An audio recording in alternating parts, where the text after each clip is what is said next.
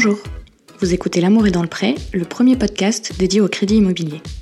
Bon alors, euh, moi quand j'ai exposé mon idée à mes amis et à mes collègues de Préto, ils m'ont tous regardé avec des yeux ronds, et je crois que la réponse la plus commune, ça a été euh, Non mais t'es sûr de ton sujet là? Mais en fait, quand je demandais à ces mêmes amis en retour, mais toi, euh, tu vas savoir quoi faire quand tu vas vouloir acheter? Bah là, ça changé. C'est pour ça que j'ai rassemblé autour de moi les experts de l'emprunt, des courtiers, des banquiers, des notaires, qui vous expliquent en deux heures et demie top chrono ce qui vous attend le jour où vous décidez d'acheter. Bon alors, on y va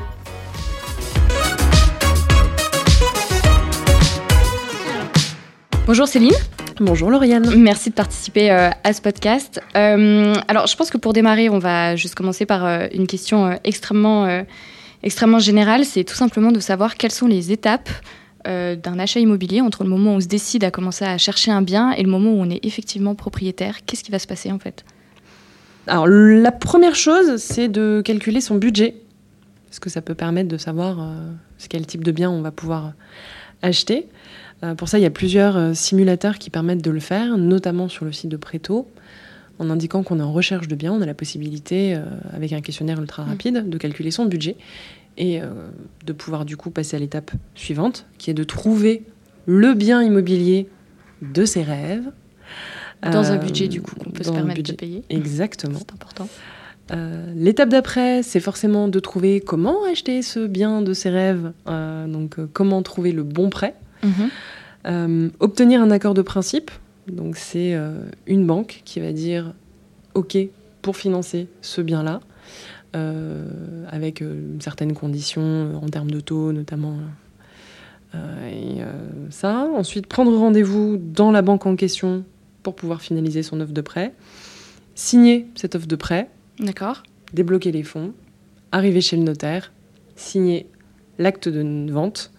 Récupérer ses clés et rentrer chez soi.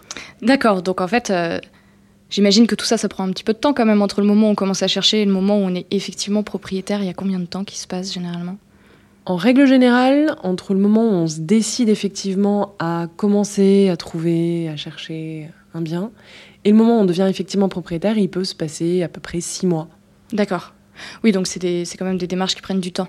Et la recherche de financement en elle-même, imaginons qu'on trouve, euh, en fait, euh, on, sait déjà, euh, on a déjà trouvé un bien. Et on sait que là, du coup, on va commencer la, recherche de financement. Ça, ça prend combien de temps? C'est quoi? C'est une question de jours ou une question de mois? Une question de semaines. D'accord. entre le moment où effectivement on commence des démarches avec, avec des banques et où on a des accords et des offres il peut se passer, on va dire, six semaines en moyenne à peu près. D'accord. Oui, donc ce sont des choses qui prennent du temps, c'est normal. Ok. Euh, et bah, du coup, commençons par euh, le commencement. Quand on fait sa recherche de biens, euh, par quoi il faut démarrer? J'imagine qu'il y a quelques questions qu'il faut, absolument se, qu'il faut absolument se poser, qu'il y a des choses qu'il faudrait connaître un petit peu avant de se lancer? Je pense qu'il faut commencer par un micro cahier des charges. Savoir quel type de bien on cherche. Si on veut plutôt du neuf, si on veut plutôt de l'ancien. D'accord. Euh, je pense que ça, c'est une des premières questions à se poser, vraiment, c'est de se dire est-ce que je veux acheter quelque chose qui est encore en construction où personne n'a jamais vécu? Ou est-ce que je cherche plutôt euh, un bien ancien Mais ancien, ça veut dire quoi? Ça veut dire 1870 ou On considère qu'un bien est ancien à partir du moment où il a été déjà habité. D'accord. Donc, un bien ancien peut avoir deux ans d'existence. Voilà, voire parfois moins. D'accord. Euh, c'est à partir du moment où quelqu'un a vécu dedans, ça devient de l'ancien. D'accord. Comment on, enfin, comment on connaît les avantages et les inconvénients du neuf et de, et de l'ancien? Comment on, peut, on peut se décider entre les deux? Quand on achète un bien considéré comme ancien, euh, s'il y a des travaux ou pas, ça veut dire que bon, fondamentalement, on peut déménager quand même assez vite. Une fois qu'on devient propriétaire, euh, on peut poser, euh, certains biens peuvent être déjà tout prêts à ce qu'on ait juste à poser ses valises et, ses meubles, et comme ça, on est tranquille. sur du neuf, là, on est sur de la construction, ce qu'on appelle de la vente en état futur d'achèvement, la plupart du temps. ça veut dire que tout simplement, c'est un bien qui n'existe pas encore et qu'il faut donc attendre la fin de la construction. Là-dessus, il faut effectivement savoir si on a envie de pouvoir déménager rapidement ou si on a un peu plus de temps. D'accord. Il y a d'autres euh, conséquences éventuellement, euh, j'imagine en termes de prix, euh, c'est pas forcément la même chose d'acheter du neuf ou de l'ancien. les valeurs sont différentes entre un bien ancien ou un bien neuf. Euh, il y a de base effectivement déjà des différences à ce niveau-là. Et il y a aussi une autre différence importante qui est sur le calcul des frais de notaire. Ces impôts euh, qu'on paye euh, quand on devient propriétaire en une fois et qu'on appelle les frais de notaire. Le calcul est différent selon si on est sur un bien neuf ou sur un bien ancien. Et là, la différence est quand même assez sensible. Sur un bien neuf, les frais de notaire, ça représente entre 2 et 3% du prix du bien. D'accord. Sur un bien ancien, c'est entre 6 et 8 donc, ce qui peut avoir un impact quand même assez important. Ok. Tu nous disais euh, là juste avant que les frais de notaire, euh, c'était, euh, c'était des impôts. Je reviens juste dessus parce que c'est quelque chose qu'on ne sait pas forcément, mais en fait, les, les, frais de notaire, ils vont pas tous dans la poche du notaire. Non. Les frais de notaire sont constitués principalement d'impôts. on appelle ça des frais de notaire, mais c'est vraiment c'est un abus de langage. la plupart, l'immense majorité de ces frais-là, c'est des impôts nationaux, départementaux, régionaux. D'accord. Il y a une petite partie en fait du coût de ces frais qui va aller, qui va effectivement servir à payer le notaire, mais la grosse majorité ce sont des impôts. Euh, Exactement. D'accord. Donc c'est normal qu'ils soient, euh, qu'ils paraissent euh, assez élevés quand même. Voilà, exactement. Ok, d'accord. Et pourquoi les frais de notaire donc sont différents entre entre le neuf et l'ancien? Le calcul est différent tout simplement parce que il y a une volonté de favoriser la construction de logements neufs et euh, de permettre à ce qu'il y ait euh, plus de logements aujourd'hui euh, en France. Et donc c'est pour ça qu'il y a moins de frais de notaire sur ces opérations-là. D'accord. Donc, une fois qu'on s'est décidé qu'on a, qu'on a notre projet immobilier, qu'on sait, à peu près, qu'on sait à peu près ce qu'on recherche, au moment de la recherche, ce qu'on sait généralement, c'est qu'on a le choix entre le faire soi-même ou passer par une agence là aussi, en fait, la question se pose en termes d'avantages et, d'inconvénients, j'imagine. Quand on, quand on fait sa recherche euh, soi-même, quels sont un peu, euh, quels sont les risques, en fait? Les risques, c'est d'une part euh, le temps que ça prend. Parce que forcément, quand on fait sa recherche soi-même, ça veut dire écumer un petit peu tous les sites de petites annonces, trouver comme ça des annonces qui correspondent aussi à ce qu'on cherche. Ça prend du temps. Euh, on n'a en plus pas forcément de visibilité sur le prix, savoir si le prix est cohérent ou pas.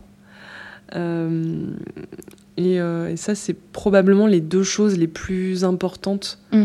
auxquelles il faut faire attention quand on se décide à faire cette démarche-là tout seul. Oui, puis il y a aussi le fait que si nous, on n'a pas forcément conscience du prix, le propriétaire, on n'a pas forcément conscience non plus, il y a aussi un risque en fait qu'on se retrouve à avoir un bien un peu surévalué euh, de la part du propriétaire qui attache forcément énormément, euh, énormément d'importance. Mm. Donc effectivement, je pense que quand on, oui, quand on fait ses recherches soi-même, faut, faut beaucoup, beaucoup se renseigner. Ça prend beaucoup de temps, c'est hyper chronophage. Mm. Euh, mais passer par une agence, ça coûte cher. L'avantage de passer par une agence, c'est qu'effectivement, on va avoir une personne qui connaît le marché, qui va pouvoir éventuellement négocier le prix auprès du vendeur, quand c'est possible. Euh, et qui a aussi une visibilité sur euh, bah, le type de bien qui est actuellement en vente et qui va avoir effectivement la possibilité d'en présenter plusieurs à quelqu'un qui va faire une recherche. Ça, forcément, ça a un coût. Et c'est pour ça qu'effectivement, il y a aujourd'hui des frais d'agence quand on passe par une agence immobilière pour trouver son bien. Donc en fait, la différence, c'est de savoir... Euh, en gros, oui, on va passer soit par un professionnel qui va forcément nous faire, nous faire payer ça, soit, mm. soit on va passer énormément de temps à faire à faire tout ça. C'est ça. Ok, bon, pas très bien. Merci beaucoup. De rien. Bon, donc une fois qu'on a, trouvé, euh, qu'on a trouvé son bien, on va se retrouver euh, à devoir euh, chercher un financement pour pouvoir payer son bien. Et donc, du coup, on a changé d'interlocuteur pour vous parler de cette question-là. je vous présente Henri. Bonjour. Henri. Je me présente, je m'appelle Henri. Tu voudrais bien réussir ta vie? Ouais, et obtenir un crédit, comme vous. Parfait. alors du coup, une fois qu'on a trouvé son bien, donc, comme nous l'expliquait euh, Céline juste avant, on va avoir un compromis de vente qu'on va signer chez le notaire. On va commencer à rechercher, euh, à rechercher son prêt. comment on fait pour chercher son prêt? Bah, Pour changer son prêt, déjà, bah, vous avez déjà une première idée, parce que déjà, vous avez calculé votre capacité d'emprunt. Du coup, ça vous a quand même bien orienté sur le, sur le financement. après, pour obtenir son prêt, il va y avoir deux, deux, deux manières de procéder. Euh, soit directement aller consulter euh, les banques par son plein gré, euh, pourquoi pas également la, sa banque cliente, pas forcément les autres banques du marché dans un premier temps, savoir ce que le conseiller que vous avez actuellement peut vous proposer. et également, après, passer par des organismes tels que des courtiers, justement, pour orienter sa recherche de financement. Euh, il va, euh, les courtiers vont justement vous permettre, grâce à leur, euh, avec leurs partenaires bancaires, de vous trouver un financement, mais également voilà, de vous aider à, vous faire gagner du temps dans le montage du dossier et également pour vendre votre dossier à la banque. Parce que réaliser des démarches par soi-même, ça peut être des démarches qui peuvent être assez éprouvantes, se déplacer en agence, mmh. trouver un rendez-vous, à trouver un bon, le bon interlocuteur, constituer les pièces.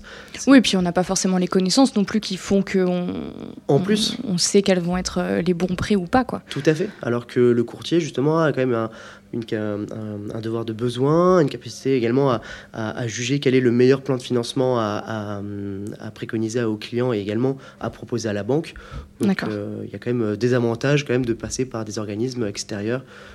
Oui, en fait, c'est un peu l'équivalent entre euh, choisir si on fait sa recherche de biens soi-même ou passer par une agence ou chercher son financement soi-même en passant beaucoup de temps et en prenant le risque de se tromper un peu ou passer par un courtier. Tout à euh. fait, tout à fait, parce que le courtier justement va avoir une connaissance complète du dossier euh, et il va savoir euh, juger sur quelle banque il est mieux aujourd'hui de se positionner.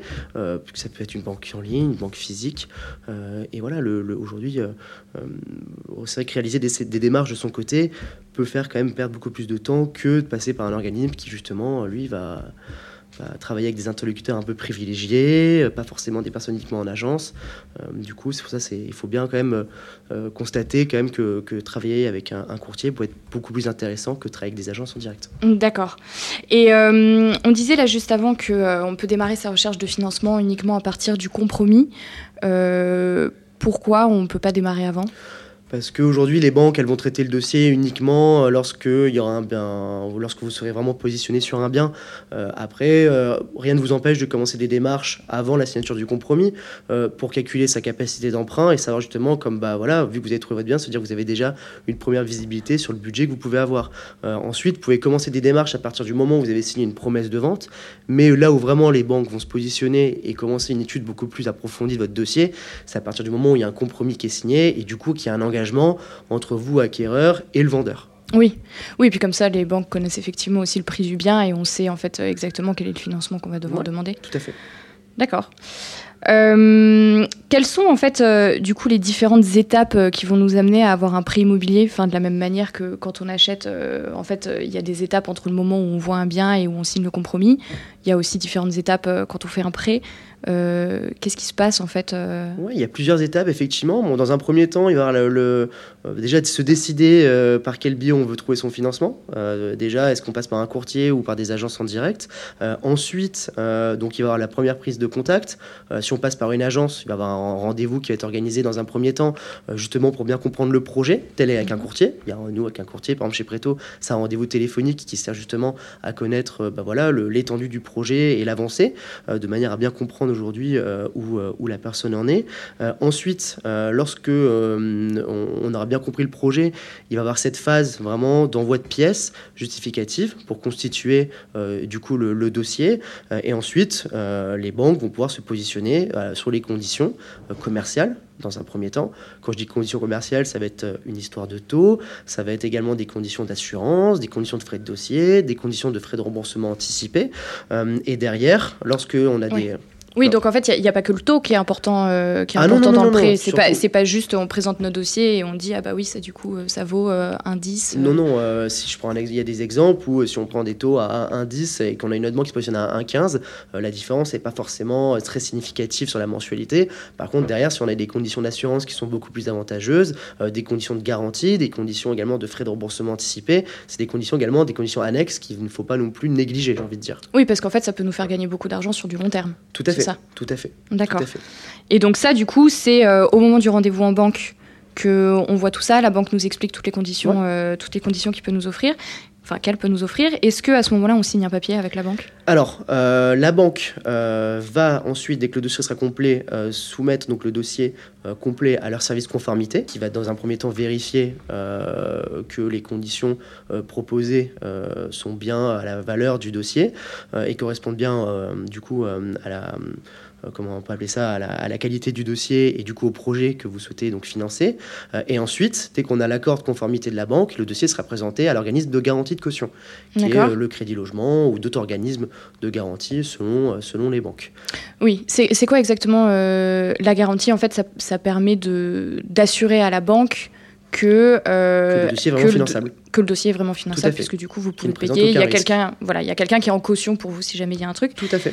Alors que l'assurance, en fait, c'est une, c'est, c'est quoi? C'est une sécurité par rapport à vous si vous avez un accident. En fait, euh, la garantie, euh, l'assurance, ça va être tout ce qui va se passer durant le prêt. Mhm. Euh, vous tombez malade, vous avez un accident, vous êtes arrêté, vous n'êtes plus forcément en capacité de, de payer vos mensualités. l'assurance va prendre en charge justement c'est, c'est les, les choses que vous avez pu vivre, ce qu'on n'espère pas, mais au moins c'est euh, une sécurité derrière. Ok, d'accord. Euh, donc, la banque maintenant a reçu euh, l'accord de la garantie. Voilà. Donc, du coup, ensuite, là, l'avantage, donc c'est bon, on peut considérer à, 100% que le dossier est finançable. ça ne veut pas dire que vous avez déjà obtenu le prêt. Maintenant, il va quand même falloir signer votre demande de prêt pour lancer ce qu'on appelle l'étape de l'édition des offres. D'accord. ensuite, l'édition des offres, donc ça va être, ça peut mettre un peu de temps, mais ensuite, c'est voilà, c'est vraiment les offres que vous allez recevoir chez vous et qu'il va falloir renvoyer signer à la banque. Oui, donc ça en fait c'est le contrat effectif qu'on signe avec la banque pour dire euh, je m'engage à prendre un prêt, elle elle s'engage à débloquer les fonds, à nous filer l'argent euh, au moment où on sera devant le notaire et nous on s'engage à la rembourser. Euh. Tout à fait. Et donc du coup dans cette offre de prêt, bon, on en parlera forcément un petit peu plus en détail plus tard, mais cette offre de prêt en fait détaille donc toutes les conditions qui avaient été établies par, avec la banque au moment des rendez-vous, euh, et elle va détailler aussi toutes les, toutes les échéances qu'on va avoir et toutes les mensualités, euh, toutes les mensualités qu'on va payer. Tout à fait. Sera repris dans donc euh, tous les éléments, à la fois les conditions commerciales, le type de projet, également l'adresse du bien, mhm. également la description bah, de, des, emprunteurs. et de plus, sera bien indiqué, donc bien sûr, le montant total à financer, la durée, les conditions d'assurance, les conditions de frais de dossier, les conditions commerciales également de la banque et les conditions générales de vente, tout simplement. Oui, donc on a tout en fait à ce moment on commence à rembourser la banque à partir du moment où on a signé l'offre de prêt ou pas?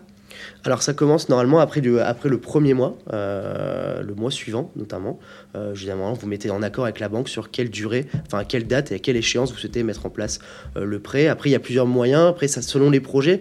Vu qu'on parlait de projets dans le neuf, des fois on peut appliquer un différé, le temps de la livraison, de manière à pas payer des mensualités fortes dès, dès le début, dès le hmm. début du prêt, tout simplement. Le différé, en fait, ça consiste à à repousser le remboursement du, capital qu'on emprunte et à rembourser uniquement les intérêts. Comme ça, on n'a pas une double mensualité. Alors, il y, a deux types de différés pour le coup. Euh, c'est ce qu'on applique le plus généralement dans le neuf. Il y aura le différé partiel. Vous allez commencer à payer uniquement les intérêts. Et, dès que le bien est livré, euh, vous allez payer euh, ensuite donc la mensualité, la mensualité totale. après, on peut appliquer également ce qu'on appelle un différé total, où là, pour le coup, il n'y aura aucune, aucune mensualité à payer. Par contre, ça va générer, le coût du crédit va être un peu plus supérieur que le différé, le différé partiel. D'accord. Donc, en fait, au final, c'est assez simple. On prend, on rencontre la banque, elle nous explique toutes les conditions. À partir de ce moment-là, elle vérifie auprès d'autres organismes qu'on est bien solvable, que va pas y avoir de problème pour qu'on puisse rembourser le prêt on a les offres, on signe le contrat et les fonds sont débloqués. Et, ensuite, et à euh, partir de ce moment-là, on peut prendre rendez-vous chez le notaire. Euh. Tout à fait. Alors nous, même comme on procède nous chez Préto, c'est simple, c'est que euh, vous, on a l'accord de principe, on lance l'édition des offres, vous les recevez chez vous, vous les renvoyez signés et nous on s'assure directement du suivi. C'est-à-dire qu'après, c'est à vous de planifier après la date avec le notaire, mais généralement on s'assure quelques jours, quelques semaines avant que le déblocage des fonds a bien été réalisé et notre but à nous, c'est d'aller de s'assurer que vous allez signer de manière très sereine euh, chez le notaire. Le jour où vous allez signer, on est sûr que les fonds soient débloqués. Ok, merci Henri. Je vous en prie. Donc pour la dernière partie de ce premier épisode, je me suis dit qu'il fallait quand même qu'on parle de quelqu'un qui était présent du début à la fin de toutes les démarches, euh, c'est-à-dire le notaire. J'ai Laure qui est avec moi, qui est notaire depuis trois ans, qui a gentiment accepté de venir. Bonjour Laure. Bonjour. Et du coup, moi la question générale que j'ai envie de te poser, c'est un peu euh, quel est le rôle du notaire dans l'achat immobilier, mais bon, c'est tellement vaste que, que voilà. Mais en fait, les, les... nous, on va se retrouver à signer plusieurs papiers devant toi. Euh, ça va être quoi ces différents papiers? Alors, il peut y avoir deux choses. En fait, le premier contrat dans la vente, c'est la promesse de vente, ce qu'on appelle en fait le compromis de vente. D'accord. Jargon familier. et la promesse de vente, en fait, soit on la signe devant un notaire, qui serait un acte dit authentique du coup, soit de, avec l'agent immobilier directement, donc là c'est un acte sous sein privé. Ok.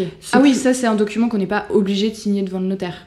Non, voilà, c'est ça. Et c'est plus Mais une pratique que l'agent immobilier, Ouais. bah, soit ils le font, soit ils le font pas. Et dans ce cas-là, ils emmènent vers le notaire. Nous, à ce moment-là, on n'est pas là pour amener les clients. Donc Oui. euh, voilà.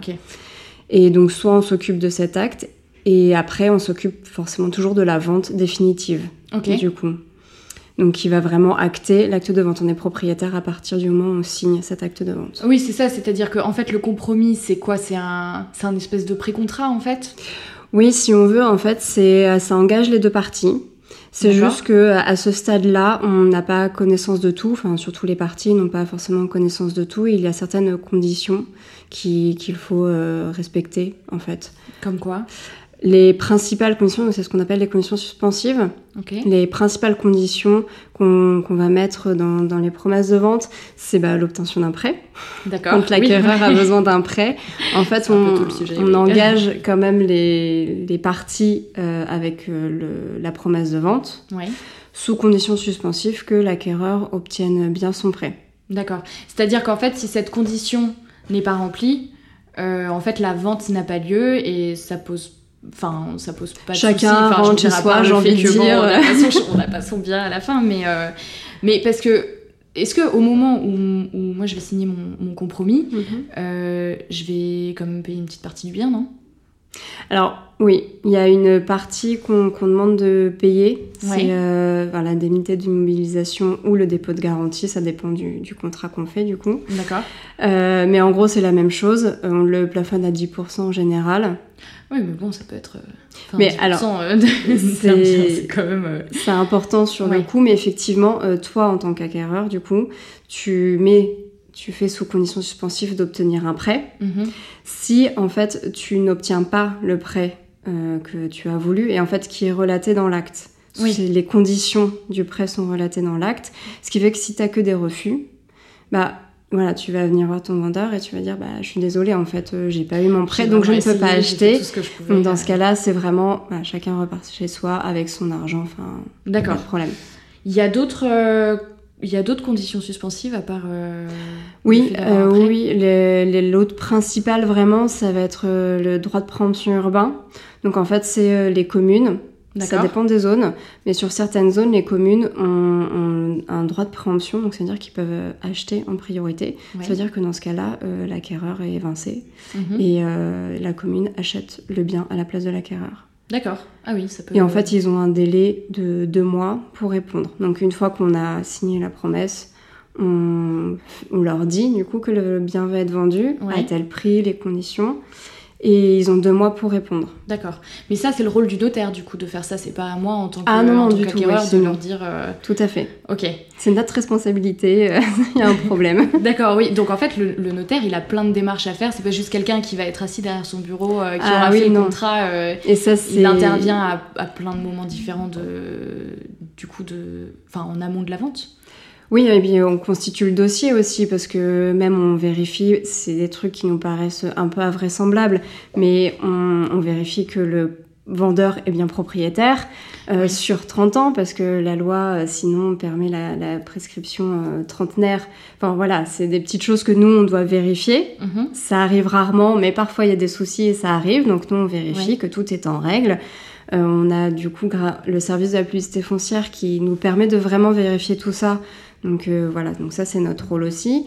On vérifie les diagnostics, on vérifie s'il y a des travaux, s'il y a eu besoin de- Ouais. de- d'autorisation pour faire ces travaux. Si on ne les a pas eus, on essaie de régulariser les choses, euh, que ce soit avec, euh, bah, pareil, la commune ou la copropriété. Ouais. Parfois, il faut l'autorisation de la copropriété, on ne peut pas tout faire. On vérifie Non. aussi auprès du syndic, voilà, s'il y a des problèmes, les sommes qui sont, qui sont dues, euh, les travaux qui ont été votés des dernières assemblées générales, Oui, donc tout en ce fait, genre de choses il en fait- fait. Il s'assure que, euh, en fait, que tout est bien en ordre Ouais. au moment de la vente, comme ça, l'acquéreur se retrouve pas avec euh, un peu euh, le nez, le nez dans l'eau à se dire mais mince, qu'est-ce qui se passe? Ouais, Pourquoi voilà, je me ça. retrouve à avoir ces frais-là? Ok, mais du coup, ça fait quand même beaucoup de travail. Oui. Et euh, on en a parlé un tout petit peu avant, euh, et c'est un sujet qui va revenir aussi évidemment avec euh, l'apport, tous les frais qui sont liés à l'achat immobilier. On connaît les, enfin, on connaît les frais de notaire, on en parle souvent, on sait que ça, ça, c'est des grosses sommes, mais euh, ça va pas que dans votre poche en fait, euh, du coup. euh. Alors, pas du tout. Euh, en fait, le notaire, il est percepteur d'impôts. Donc, en fait, tous les impôts par rapport à nos actes, mais que ça soit dans l'immobilier, droit de la famille, euh, tout, on, on prend l'argent et on le redonne à, à l'État derrière. Enfin, l'argent. Nous, on, voilà, et c'est pour ça qu'on a cette vision-là que le notaire prend beaucoup d'argent, mais en fait, il y en a beaucoup qui restent pas dans, dans notre poche, Ouais. on va dire. Et euh, en l'occurrence, pour, euh, pour les ventes, on, on dit à peu près donc, que les frais de notaire, c'est euh, 7,5% du prix de vente. Oui, ça c'est avec. euh, parce qu'il y a une différence aussi, il me semble, entre le neuf et l'ancien. Céline nous en parlait Oui. euh, Oui, là au, au début. euh, mais effectivement, dans l'ancien, c'est 7,5 oui. à peu près. ce qui est, ça ce qui est bon, le plus courant quand Ouais. même aujourd'hui. On, on valorise ça à 7, euh, 7,5%. Euh, Il y a à peu près euh, 5,8%. Donc, qui est le droit qui revient à l'État directement, c'est le droit d'enregistrement. D'accord. Ah oui, donc tout ça, c'est des taxes, quoi. Oui, complètement. Ok. Nous, les émoluments euh, du notaire, c'est à peu près 1%. Les émoluments, c'est. Ce c'est qui quoi, revient au c'est- notaire C'est directement. votre salaire à vous. Voilà, exactement. À peu près 1%. C'est des fractions un peu, un peu bizarres, mais du coup, ça revient à peu près à ça. Ouais. Et après, on compte le reste de ce qu'on appelle les débours. Donc, c'est toutes les pièces qui sont payantes. Parce que du coup, dans tout ce qu'on demande justement pour vérifier que tout va bien, il y a des choses qui sont payantes et que nous, on verse, on paye. Et bon, bah, c'est pas à nous de, de payer en définitive. Donc, c'est pour ça que ça, ça, ça fait à peu près ce montant-là. D'accord. Oui, donc en fait, sur cette somme-là, euh, vous, vous en prenez qu'une toute petite partie. Oui. Rétablissons Oui, oui. la vérité quand même, c'est important un moment. Est-ce que, euh, est-ce que du coup, en dehors de, du coup, de ce rôle euh, où vous devez tout vérifier, etc., j'avais, j'avais cru entendre dire que vous, avez, vous pouvez aussi avoir un rôle de conseil quelque part? C'est notre rôle, c'est le, le rôle du notaire, c'est aussi beaucoup sur les conseils, parce que même si on vérifie, euh, s'il y a quelque chose qui va pas, ou voilà, comme par exemple le, le problème de travaux qui Oui. devait nécessiter une autorisation qu'il n'y a pas eu, euh, nous on vérifie, mais le, notre principal rôle c'est de, de prévenir les clients et de, de, de les conseiller derrière en fait. Oui. C'est en soi, sinon ils peuvent faire ce qu'ils veulent. Enfin, Oui. c'est un contrat. Mais euh, ouais, c'est on les conseille et sur euh, sur tout. Et comme c'est notre rôle est très large, le, donc les principaux pôles c'est le droit immobilier, donc le droit de la famille. Ouais. Euh, voilà, entre bah, le- les couples mariés euh, qui achètent ou paxés qui achètent, comment, euh, d'où viennent les fonds pour Ouais. après on anticipe le, le futur aussi. voilà, donc tout ça effectivement c'est c'est notre rôle de conseiller les clients à chaque fois qu'ils font une démarche. Ok. Et euh, du coup, j'ai une dernière question pour toi. Est-ce que d'un notaire à l'autre, euh, du coup, il y a des différences de tarifs euh? Non, alors nos, les, donc c'est ce qu'on appelle nos émoluments, c'est Ouais. donc nos tarifs, ils sont, ils sont réglementés par décret. Donc ça, on ne peut pas les changer. Après, il y a d'autres aujourd'hui, d'autres démarches, euh, je sais pas comment dire, il y a quelques petites choses, parfois certains actes aussi, qui ne sont plus tarifés euh, aujourd'hui. C'est Ok. l'effet de la loi Macron, euh, ça, ça a changé nos tarifs. Et, et donc, sur ces actes, on peut prendre des honoraires libres. Donc, ça veut Ok. dire que chaque notaire met euh, le montant qu'il veut. Donc, par exemple, euh, les promesses de vente, comme je disais tout à l'heure, on n'est pas obligé de faire devant notaire. Oui. Aujourd'hui, c'est plus réglementé au niveau du tarif pour les notaires quand on le fait. Donc, voilà, les Ça études. peut faire un petit. Oui, d'accord, ça peut faire une petite différence à ce moment-là, mais c'est pas non plus. euh, Non, Enfin, on va pas passer euh, non, alors du absolument simple pas. au centuple Et en surtout- fonction de si on habite en province ou à Paris, quoi. Non, alors pas du tout, surtout que les principaux actes de toute façon sont vraiment réglementés. Enfin, la vente est réglementée, on peut pas ajouter. Ouais. euh, Bah, ça veut dire aussi que si on a une énorme partie qui est en taxes, que vous, votre salaire, il est réglementé et que le reste, c'est parce que vous payez des prestataires externes, en fait, on peut pas négocier les frais de notaire. Non. Ok. Non, non. Bon. Et nous, on peut de toute façon pas faire de remise euh, particulière euh, sur nos, sur, nos, sur nos émoluments du coup. D'accord, donc euh, bah, pas de négociation sur le prix de Non, ça sert à rien. On Bah, va ça sert à rien de batailler. on donnera, très bien, on donnera d'autres conseils pour faire des économies sur le prix immobilier. Ok, bon bah super, merci Laure.